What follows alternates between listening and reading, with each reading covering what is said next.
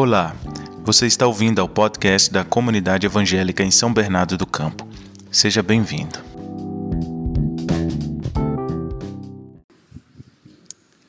Graça e paz, irmãos. Boa noite. Eu já fiquei com frio, já estou com calor. Né? Esse é aquele clima que é, é, tira casaco, põe casaco, tira casaco, põe casaco. Né? Muito bom ver o, o Rafa e a Bárbara aqui. Muito bom. Legal ver vocês. Gente, nós vamos é, ler alguns versículos do do livro de Hebreus, ou carta de Hebreus, ou epístola de Hebreus. É, em algumas oportunidades durante esse ano que eu, onde eu preguei, eu estava na, na minha mente falar sobre esperança e assim me propus é, falar desse tema em alguns domingos. E hoje nós vamos falar sobre perseverar. Sobre perseverar.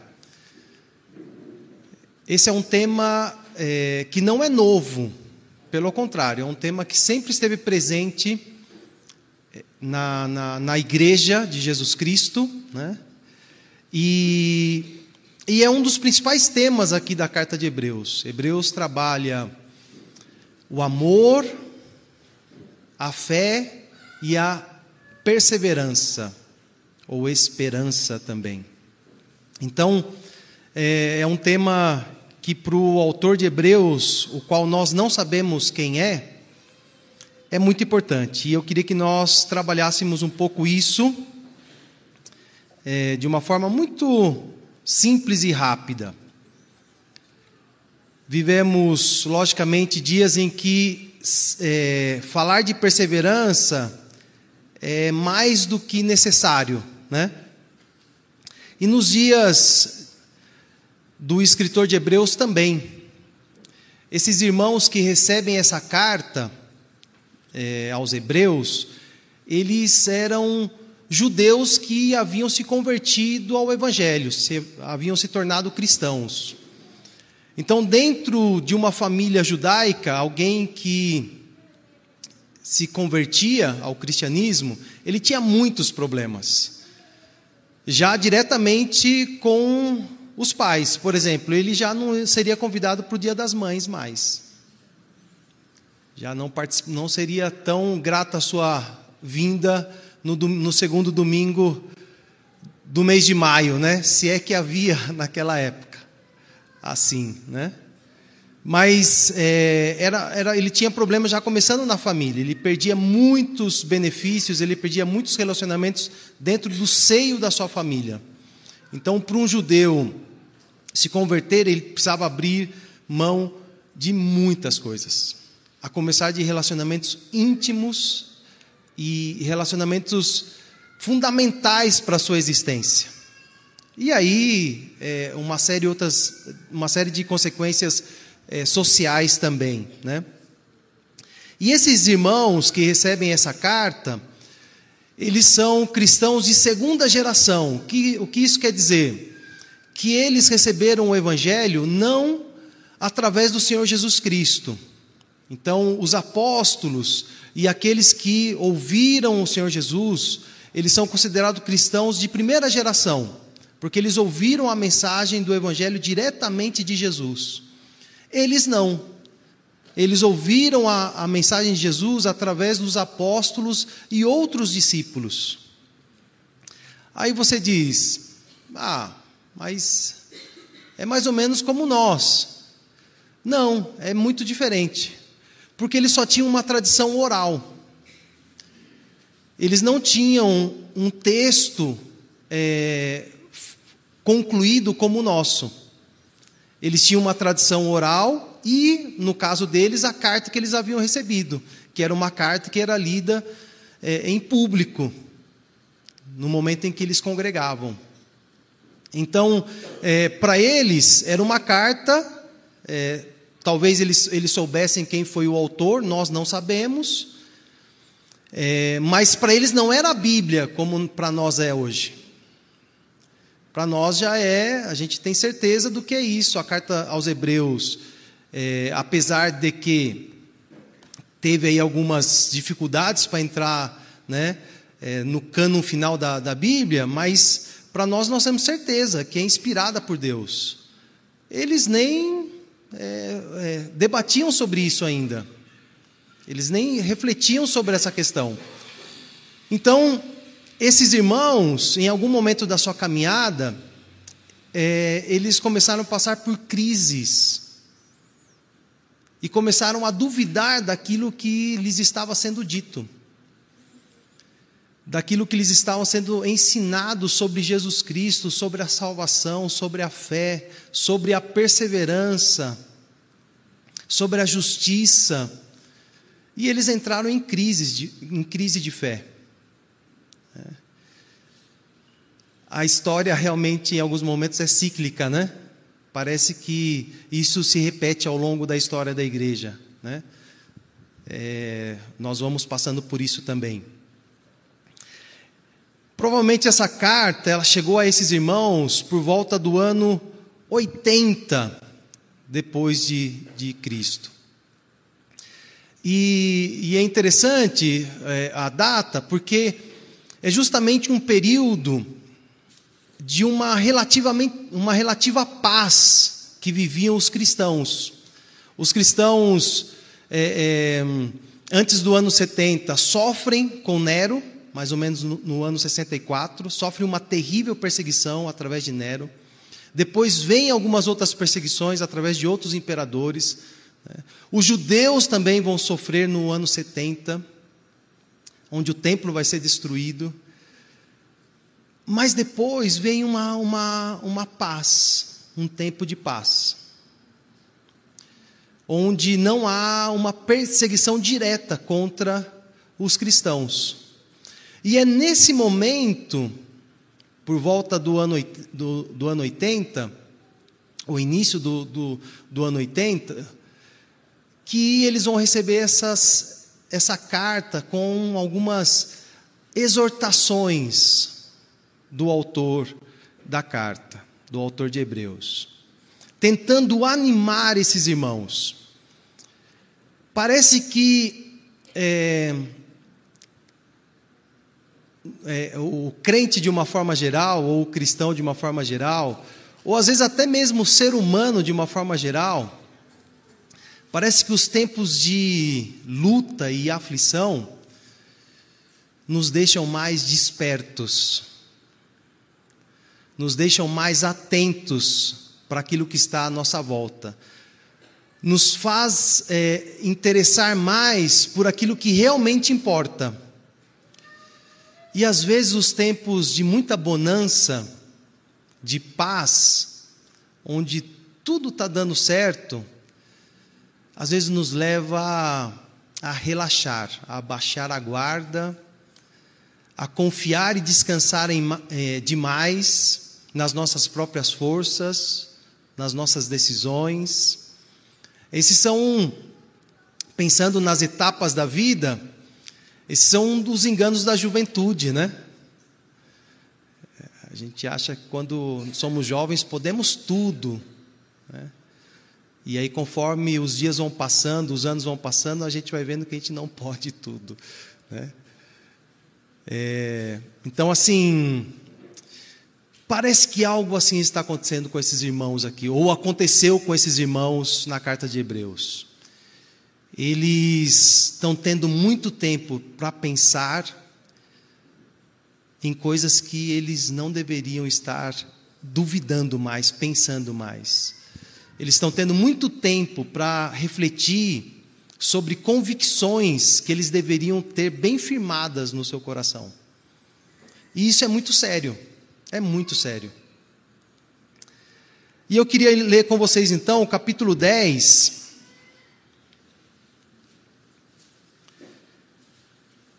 Capítulo 10, versículo 17. Nós vamos ler até o versículo 39. É um texto que eu venho meditando nele há algum tempo, é, inclusive no, No nosso grupo familiar da Vila Euro, a gente acabou mencionando um pouco esse texto. E eu queria compartilhar com vocês também hoje. Todos acharam aí? Hebreus 10, 17. Nós vamos ler até o final, tá bom? Se você prefere aí ler na tua Bíblia, ou acessar a tua Bíblia, ou olhar no telão, você escolhe aí. Tem quem, quem enxerga bem de longe, olha no telão, quem não enxerga bem de longe, lê aí. No meu caso aqui, deixa eu ver a distância. E acrescenta: dos seus pecados e iniquidade não me lembrarei mais. Onde esses pecados foram perdoados, não há mais necessidade de sacrifício por eles. Portanto, irmãos, temos plena confiança para entrar no Santo dos Santos, pelo sangue de Jesus, por um novo e vivo caminho que ele nos abriu por meio do véu, isto é, do seu corpo. Temos, pois, um grande sacerdote sobre a casa de Deus. Sendo assim, aproximemo-nos de Deus com um coração sincero e com plena convicção de fé, tendo os corações aspergidos para nos purificar de uma consciência culpada, e tendo os nossos corpos lavados com água pura, apeguemo-nos com firmeza à esperança que professamos, pois aquele que prometeu é fiel. E consideremos uns aos outros para nos incentivarmos ao amor e às boas obras. Não deixemos de reunir-nos como igreja, segundo o costume de alguns, mas procuremos encorajar-nos uns aos outros, ainda mais quando vocês veem que se aproxima o dia. Se, se continuarmos a pecar deliberadamente depois que recebemos o conhecimento da verdade, já não resta sacrifício pelos pecados, mas tão somente uma terrível expectativa de juízo e de fogo intenso que consumirá os inimigos de Deus. Quem rejeitava a lei de Moisés morria sem misericórdia pelo depoimento de duas ou três testemunhas. Quão mais severo castigo, julgam vocês, merece aquele que pisou aos pés o Filho de Deus, profanou o sangue da aliança pelo qual ele foi sacrificado e insultou o Espírito da graça? Pois conhecemos aquele que disse: A mim pertence a vingança, eu retribuirei. E outra vez, o Senhor julgará o seu povo. Terrível coisa é cair nas mãos do, do Deus vivo. Lembrem-se dos primeiros dias, depois que vocês foram iluminados, quando suportaram muita luta e muito sofrimento. Algumas vezes foram expostos a insultos e tribulações. Em outras ocasiões, fizeram-se solidários com os que assim foram tratados. Vocês se compadeceram dos que estavam na prisão e aceitaram alegremente o confisco dos próprios bens, pois sabiam que possuíam bens superiores e permanentes. Por isso, não abram mão da confiança que vocês têm ela será ricamente recompensada. Vocês precisam perseverar, de modo que, quando tiveram, tiverem feito a vontade de Deus, recebam o que ele prometeu. Pois em breve, muito em breve, aquele que vem virá e não demorará. Mas o meu justo viverá pela fé. E se retroceder, não me agradarei dele. Nós, porém, não somos dos que retrocedem e são destruídos, mas dos que creem e são salvos. Amém, queridos? Bom, esses irmãos é, passavam aí esse momento de muita dificuldade, essa crise de fé, e eu fico pensando o quanto disso é atual, o quanto nós de uma forma coletiva, pessoal, vivemos uma crise de fé, onde algumas convicções é, estão sendo como que desmanchadas, né? Se tornam farelo e caem por entre os nossos dedos. Onde aquilo que nós deveríamos ter como um terreno seguro se tornou para nós um terreno instável. Como é, fundamentos da nossa fé, cada vez mais se tornam relativos ao nosso prazer, ao nosso bem-estar. Então, de alguma forma, a Igreja de Jesus Cristo tem sofrido ataques. Talvez não mais, pelo menos no nosso contexto, não mais grandes perseguições onde pessoas são é, expulsas das suas casas, são presas, mas a perseguição ela vem de uma forma muito boa, vamos dizer assim. Somos enganados pelo nosso próprio coração. Diante de tantas ofertas que nos têm sido oferecidas, de prazeres momentâneos, de delícias dessa vida, de momentos que enchem o nosso coração, mas que é como o vácuo, é como essa fumacinha que sai da nossa boca no frio, ela aparece e já se desfaz. É o que o, o autor de, de Eclesiastes chama de vaidade e vamos nos agradando com as nossas vaidades, vamos nos enchendo com as nossas vaidades e relativizamos aquilo que é fundamental para nós. Por isso eu queria que nós pensássemos, diante de todas as nossas ocupações e as nossas preocupações, tanto de maneira pessoal como de maneira coletiva, que nós pensássemos em quatro fundamentos para poder permanecer firmes na fé de Jesus. Quatro fundamentos que o texto propõe para nós. O primeiro deles está aí no versículo 17 e 18. E eu quero chamá-lo de um perdão definitivo. É como se o texto estivesse dizendo assim, o, o Eugene Peterson traduz esse, esse versículo da seguinte forma: Vou limpar de vez a ficha de pecado deles. Um dos fundamentos que nós precisamos ter é entender que a salvação em Jesus Cristo ela é definitiva, que o sacrifício de Jesus ele é definitivo, ele é suficiente. Por isso o texto diz aí dos seus pecados e iniquidades não mais me lembrarei. Não há mais necessidade de sacrifício por eles. E a mensagem do Evangelho sempre começa com um sim de Deus. É um passo de Deus até nós, nos informando do seu amor e da sua graça.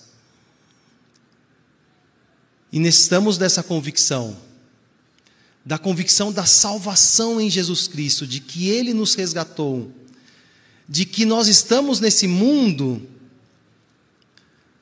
como salvos em Jesus Cristo. Nós temos o nosso trabalho, a nossa família, os nossos sonhos, os nossos desejos, os nossos amigos, nós temos a nossa maneira de ser, nossa personalidade, as nossas dificuldades né, é, pessoais, mas há uma identidade da qual, se nós relativizamos ou abrimos mão, talvez tudo isso perca o seu sentido. Fomos salvos pelo sangue de Jesus Cristo. E quando Deus olha para essa terra, ele está vendo isso. Ele está vendo onde há salvos e onde não há salvos. Deus te conhece pelo nome. Mas quando ele te vê, ele vê Jesus. Aquele que pagou os teus pecados. E é por isso que o autor diz, portanto, só depois dessa declaração maravilhosa de graça, o autor diz, portanto, no versículo 19: Nunca é antes. A ação humana nunca vem depois da ação divina, desse mover de Deus em prol do homem, em resgate do homem, em amor ao homem. E o autor diz, portanto, Desse versículo 19 até o versículo 25, eu queria que nós tirássemos uma segunda, um segundo fundamento. E eu queria chamar de uma santa vocação. Nesse texto, ele está dizendo aí que nós devemos ter plena confiança. Plena confiança para quê?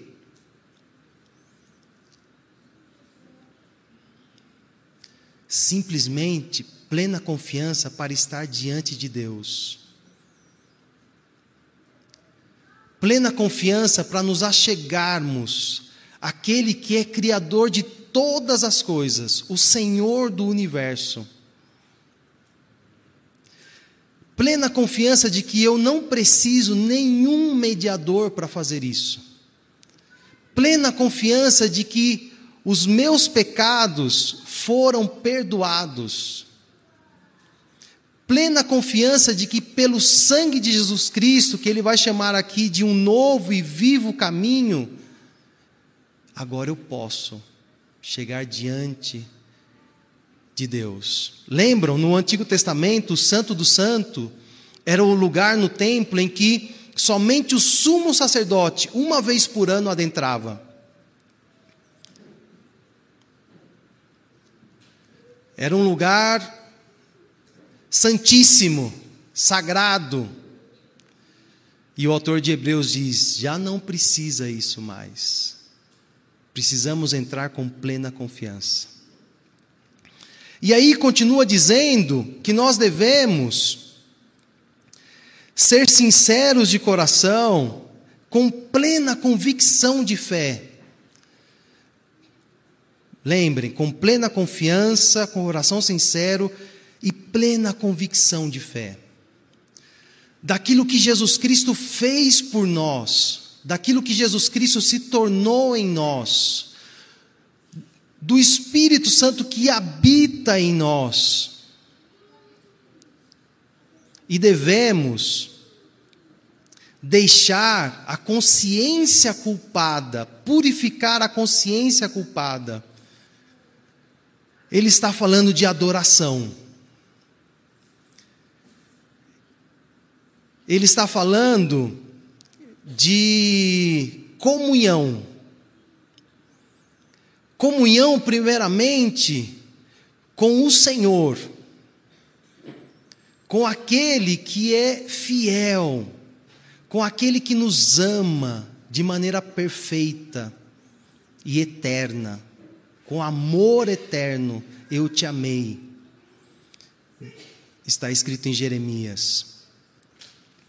Mas ele também nos chama, dentro dessa comunhão, para que haja um mútuo esforço de nos considerarmos uns aos outros ao amor, de nos incentivar uns aos outros ao amor e às boas obras. Há uma exortação para que haja uma reunião uma reunião e, e se deu o nome a essa reunião de igreja. E nessa reunião, todos, com plena convicção de fé, com plena confiança, adoram a Deus. E mutuamente se amam, se exortam, se levantam, se ajudam. É interessante porque é, no tempo da, que a carta é escrita, há esse dilema. Os irmãos aqui, muitos, entendiam que não era mais necessário reunir, Eles entenderam que isso não era mais um fundamento para permanecer na fé, que cada um poderia fazer a sua maneira, sozinho. Por isso, o, autor diz aí, segundo o costume de, de alguns, que deixaram de se reunir. Outras versões diz congregar.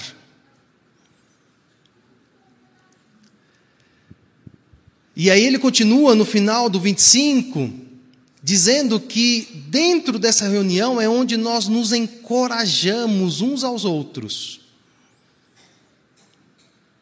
É onde nós damos um chacoalhão um no outro e dizemos: acorda, acorda. É como uma, uma caminhada, né? Ou uma corrida e alguém não aguenta mais e o outro diz: vamos mais um pouco, está chegando. É quando no casamento a gente senta para conversar e diz assim: vamos pôr a limpe, vamos continuar isso aqui até o fim. Vamos resolver as nossas diferenças. É quando a gente tem que sentar com os filhos e olhar no olho e dizer o que realmente está acontecendo. É nos encorajarmos. o autor entende que o dia está próximo. Então, queridos, desse versículo 19 até o versículo 25, ele está falando de comunhão e adoração. A comunhão com Deus, primeiramente, e a comunhão da igreja. Sabe a nossa dificuldade aqui? É que nós achamos que isso é secundário nas nossas vidas. Achamos que a comunhão é algo que nós fazemos durante alguns momentos da nossa semana. Por isso eu coloquei o nome aqui de uma santa vocação. Vocação num sentido de chamado. Vocação num sentido daquilo que somos.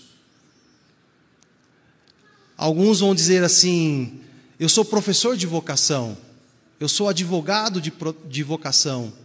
Eu sou médico de vocação. Eu sou pastor de vocação, sou vocacionado para isso, não é? A vocação está muito ligada com aquilo que nós fazemos geralmente, não é verdade? Mas é, no contexto bíblico não é isso. A vocação está muito mais ligada naquilo que nós somos e está muito mais ligada ao nosso, ao nosso relacionamento com Deus. Nós fomos vocacionados para a comunhão com Deus, primeiramente. E depois fazemos o que temos que fazer. E depois estamos onde devemos estar. Então, a adoração para nós é a vocação primeira.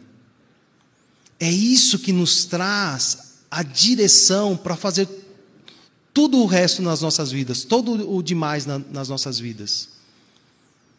Enquanto não entendermos que o meu esforço tem que estar direcionado a Deus antes de tudo,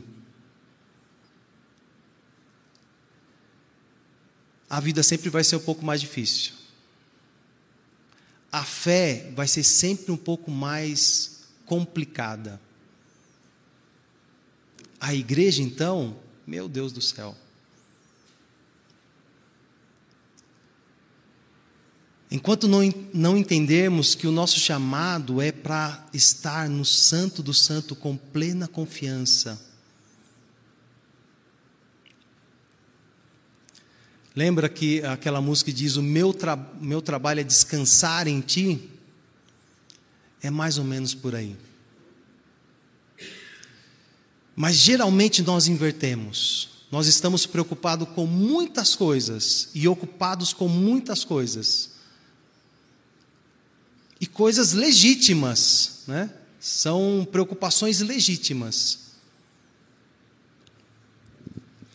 enquanto não entendermos que o congregar, o reunir-se, é parte dessa vocação e dessa adoração a Deus,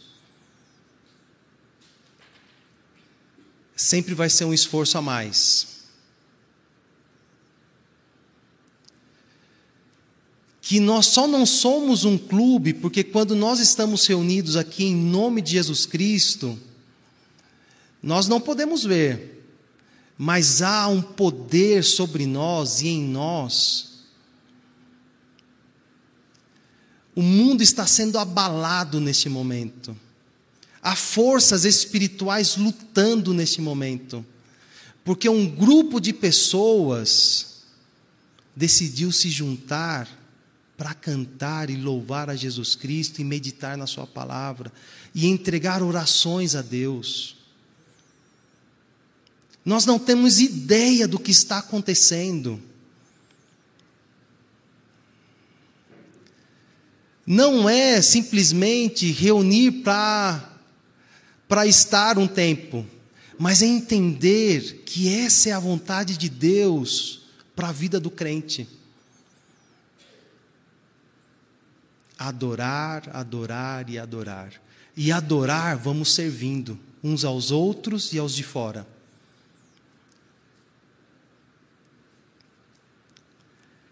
Porque se servimos e não adoramos, queridos, alguém vai ser beneficiado, porque o serviço sempre vai beneficiar alguém.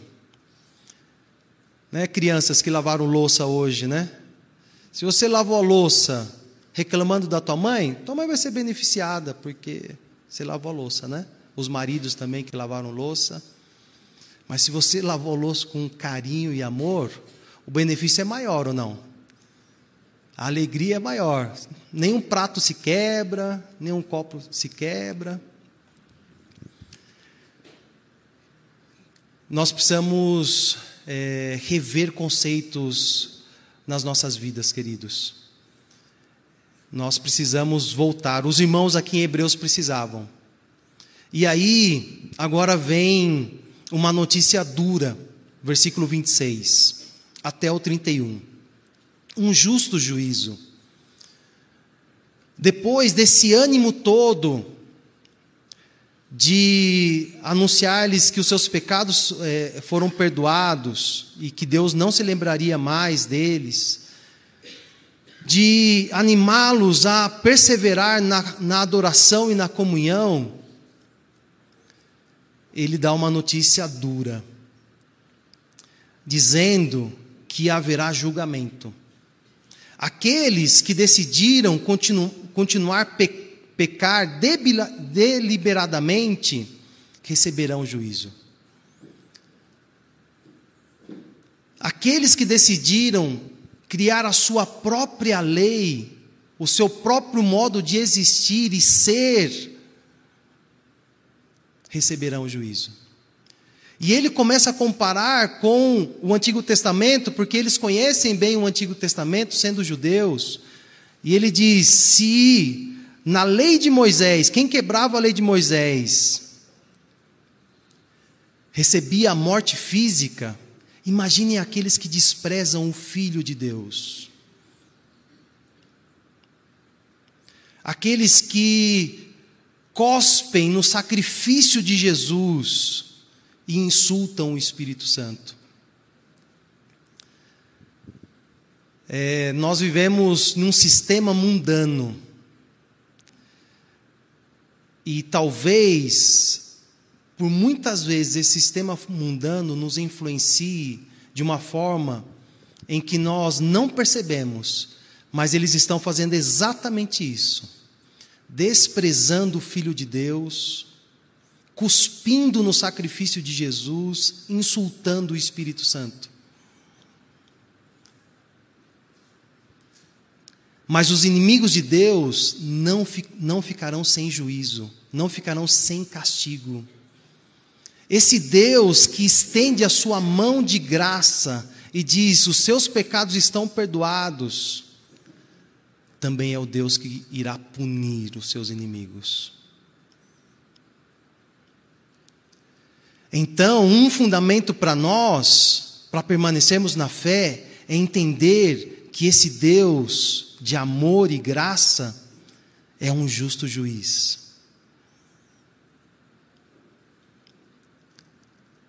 É um justo juiz que há de condenar os seus inimigos. Percebam bem, o texto diz os seus inimigos. São aqueles que vão em contra da fé. São aqueles que negam os fundamentos da fé cristã, rejeitam, desprezam e cospem nisso. Isso deve ser para nós uma convicção, porque às vezes nos envolvemos em debates sobre ideologias, sobre palavras, sobre poemas, que não vão mudar, não vão mudar nada a nossa história. Quando deveríamos anunciar com alegria e convicção a fé em Jesus Cristo o amor de Deus por todos.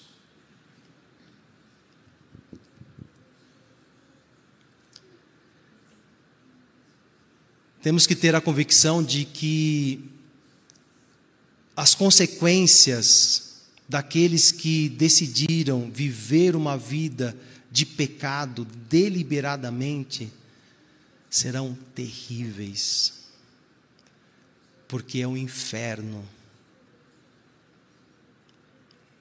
Nós não falamos sobre as consequências do pecado e do inferno né, como consequência, mas a Bíblia fala. Nós deixamos de mencionar isso, mas a Bíblia fala. No capítulo 6, o autor de Hebreus, ele fala daqueles que abandonaram a fé. E provavelmente aqui ele está reforçando essa ideia como aqueles que receberão o castigo eterno. Então, queridos, nós temos esse conhecimento. E por isso não podemos vacilar na nossa caminhada cristã, mas devemos estar firmes em Jesus. Firmes em Jesus. Não cabe a nós a vingança, mas o texto diz que a vingança pertence ao Senhor. Cabe a nós a adoração e a comunhão e anunciar isso. Anunciar esse perdão de pecados.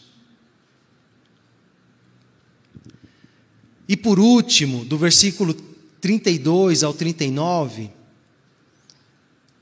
um chamado a perseverar. Diante de todas essas incertezas, esses irmãos que no versículo 32 são lembrados pelo autor dos dias em que eles foram, no, nos primeiros dias, quando eles foram iluminados. Eles suportaram muitas lutas e muitos sofrimentos, sem reclamar. Foram, seus bens foram levados e eles aceitaram isso alegremente. Eu estou lembrando dos meus primeiros dias de de convertido, e eu me converti junto com um grupo de, de amigos. Estava aí, faltavam dois meses para completar 18 anos de idade, e eu morava longe da igreja. Quantas vezes de ônibus e a pé à igreja? Com muita alegria. Com muita alegria. Voltava da reunião de jovens, às vezes meia-noite, uma hora da manhã, caminhando no meio da cidade. Com muita. Nem. A vida ficou fácil demais, né? Às vezes você fala, puxa, daqui ali. Quanto de gasolina, quanto de tempo. A gente começa a fazer umas contas tão besta, né? Esses irmãos passaram por isso. Nos primeiros dias eles não se importavam com nada, nada. Mesmo que os seus bens, quem aceita alegremente os seus bens serem tomados, irmãos? Isso não existe. Somente um povo muito doido da cabeça, somente com Jesus no coração, alguém aceita isso alegremente. Tem que ser louco, louco por Jesus. para aceitar essas coisas. Insultos. E esses irmãos passaram por tudo isso. E eu tenho certeza que aqui há muitas histórias assim. Muitas, muitas histórias assim. No início da nossa fé, no início da nossa caminhada, de uma vida simples, com muitos desafios. E nós tínhamos esse prazer de juntar e chegar até a igreja e a gente sabia que o culto era uma festa ao Senhor Jesus Cristo. Frio, sol, chuva, que nada. Isso é fichinha para crente novo convertido. A gente. Mas eu não sei se a vida vai ficando fácil em alguns aspectos, ou a gente vai ficando mole em outros. Não sei. Esses irmãos estavam passando por isso, queridos. Eles foram, eles se compadeciam dos que é, eram presos, eles tinham a certeza de que possuíam bens superiores e permanentes, tinham uma convicção de fé, uma convicção de eternidade. Por isso, o autor é, chama, os chama a renovar isso. O autor diz: por isso, depois do é, 32, 33, 34, esse, ele narra esses acontecimentos dos primeiros dias de fé desses irmãos, e ele diz: por isso, não abram mão da confiança que vocês têm. Percebem um tom de exortação, de ânimo, de alguém que está dizendo assim: irmão, não abra mão disso. Não abra mão da confiança em Jesus.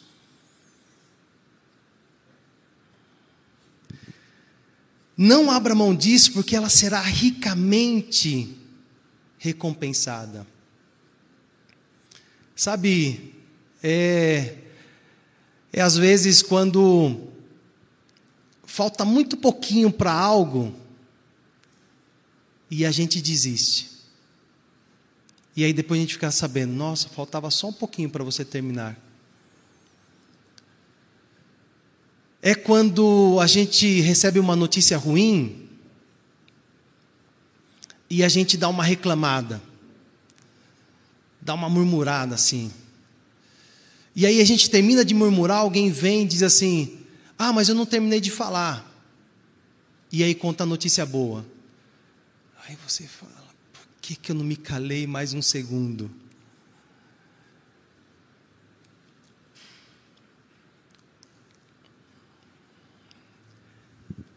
É, estamos aqui, é, falta pouco, queridos.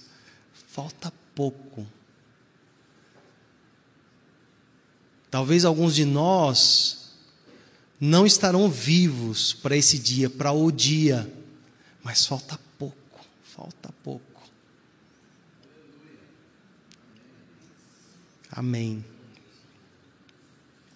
E ele diz assim, ó, vai ter recompensa.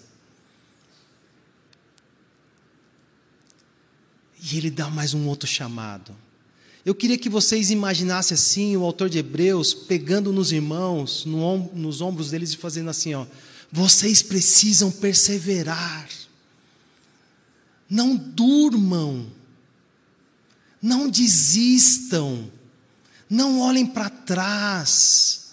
Não permita que a desesperança, não permita que as situações da vida façam com que vocês desistam. Não permitam isso. Versículo 36: Vocês precisam perseverar.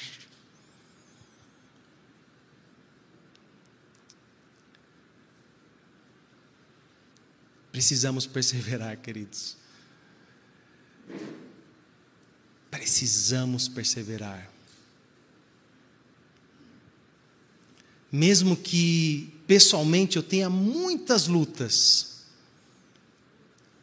mesmo que eu esteja vendo a igreja de forma coletiva passando por muitas lutas, eu preciso perseverar. mesmo que haja no meu coração uma vontade de desistir, uma vontade de não mais lutar, de não mais seguir aquilo que realmente é importante, eu preciso perseverar. Amém, queridos. Precisamos perseverar na fé. Perseverar na fé e permanecer nos fundamentos da fé. Nos fundamentos que dizem que Jesus me ama e morreu por mim. De que Jesus é o cabeça da igreja.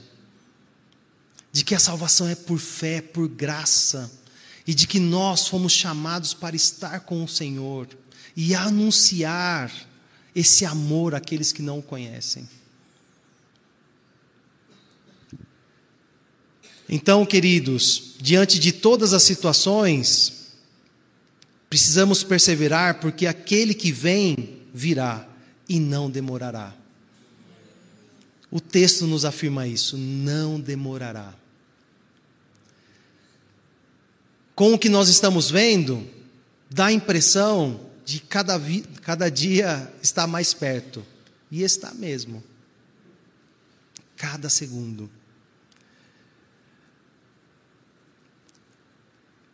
Por isso, o autor diz que eles, o justo vive pela fé e não retrocede. E não retrocede.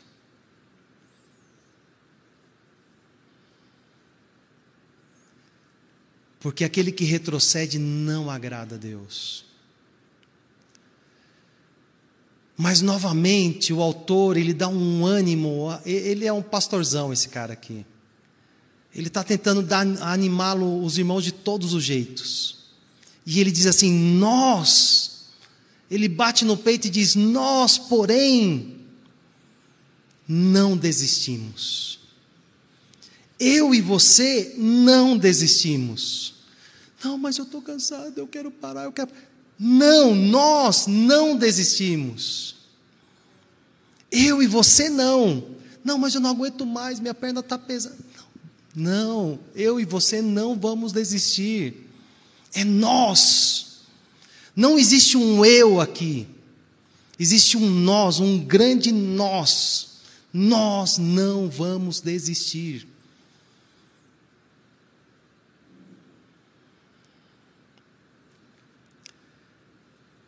Porque não somos dos que retrocedem.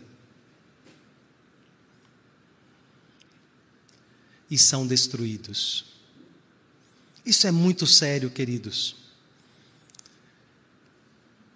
Mas somos dos que creem. Por isso, vencer as crises de incredulidade se fazem necessárias. Eu posso ter minhas crises de incredulidade? Posso, mas preciso vencê-las. Não posso passar a minha vida cristã vivendo crises de incredulidade. A vida cristã é uma vida de convicção, de absolutos, em um mundo relativo, em um mundo relativista, extremamente relativista. Então, eu queria que você pegasse a pessoa que está do seu lado e dissesse assim: ó, nós não desistimos. Pega o que está do teu lado. Só não puxa o cabelo de ninguém, gente, senão vai ficar. Alguns nem cabelo têm. Nós não somos dos que desistimos, queridos. Eu e você vamos juntos. E vai ter hora que você vai ter que jogar meu braço aí em cima do teu ombro, porque você vai precisar me carregar, e horas que eu vou precisar te carregar. Mas não vamos desistir.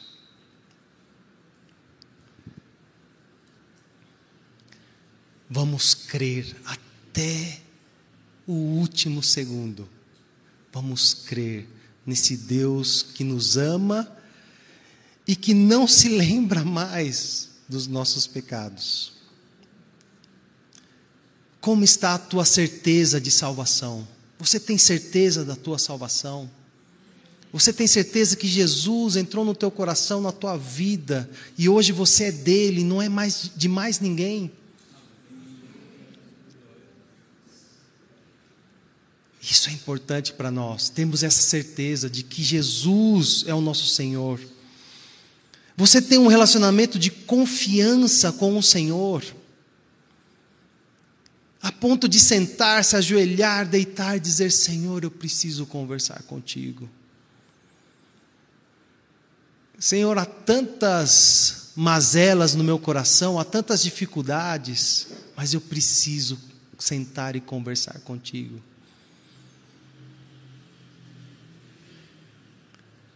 Convicção, queridos, de confiança de que esse Deus está disposto a não desistir de você.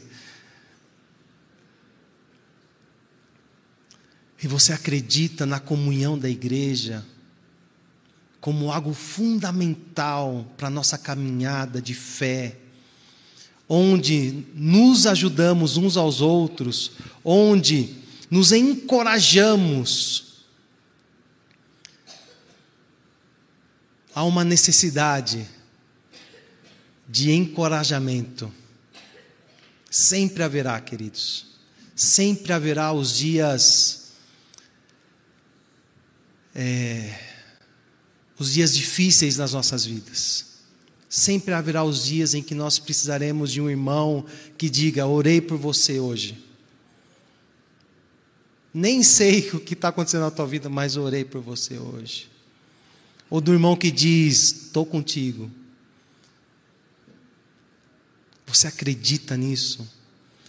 Ou você está aqui porque ah, eu não tenho o que fazer. Precisamos crer na comunhão dos santos, crer nisso. E por último, como está a tua perseverança? Como tem sido esses dias? Difíceis? Fáceis? Como tem sido os seus dias? Você, tem, você precisa perseverar? Ou você tem conseguido? Como está a tua vida?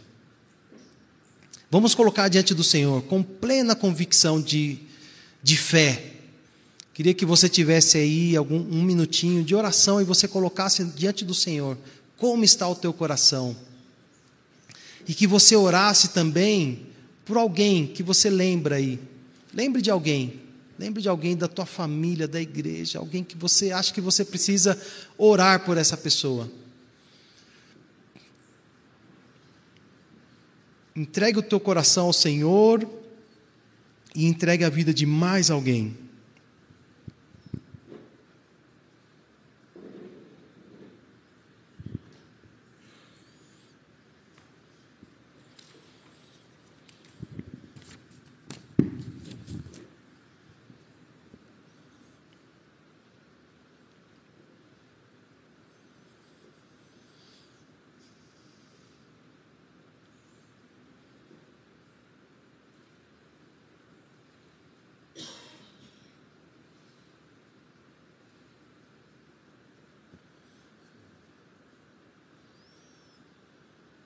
Senhor, nos colocamos diante de Ti, ó Deus, com essa confiança, Pai.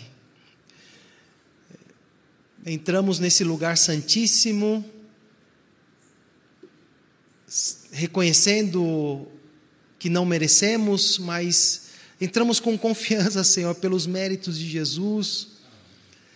E queremos orar uns pelos outros, ó Deus.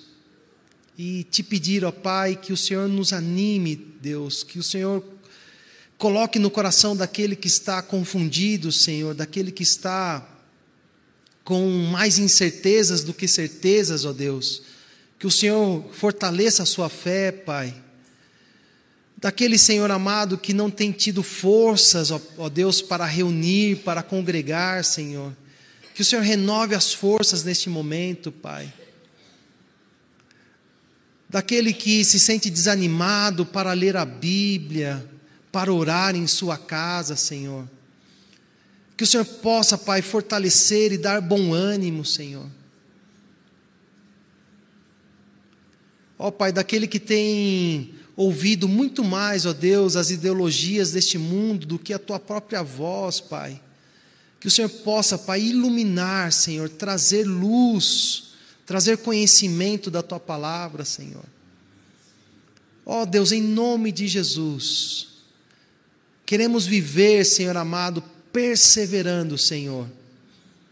Mesmo nos dias em que haja bonança, Senhor, e estejamos em, dias de paz, de alegria, Senhor. Lembra-nos, ó Deus, que devemos perseverar. Lembra-nos, Senhor, que devemos permanecermos firmes na fé, Senhor. Que devemos encorajar aqueles que estão desanimados, ó Pai. E nos dias difíceis também, Senhor. Que sejamos colunas, ó Pai amado, na nossa igreja. Que sejamos firmes em Ti, Senhor. E mesmo, ó Deus, que os nossos bens sejam, confiscados, Pai, possamos reagir de maneira alegre e feliz, ó Deus. Sabendo, ó Pai, que o que o Senhor tem preparado para nós está muito além dessa vida, Senhor. Sabendo, ó Deus, que nós fomos convocados, ó Deus, para anunciar o teu evangelho a este mundo, Senhor. E que a nossa alegria será plena, Pai, no dia em que o Senhor retornar a essa terra e nos levar, ó Pai, para junto de Ti, para todo sempre, Senhor. Abençoa cada um aqui, ó Deus. Que todos nós saiamos aqui dessa noite, Senhor, revigorados, Pai. Prontos, ó Deus, prontos, Senhor amado, para continuar, ó Pai, o nosso dia a dia, a nossa rotina, Senhor. Primeiramente diante de Ti, Senhor, Senhor, mas com convicção de fé, com plena, com plena confiança, Senhor. Com o desejo de nos encorajar, Senhor, de buscar aquele que está cansado, Pai. Em nome de Jesus, Senhor. Amém. Amém, Amém irmãos. Amém.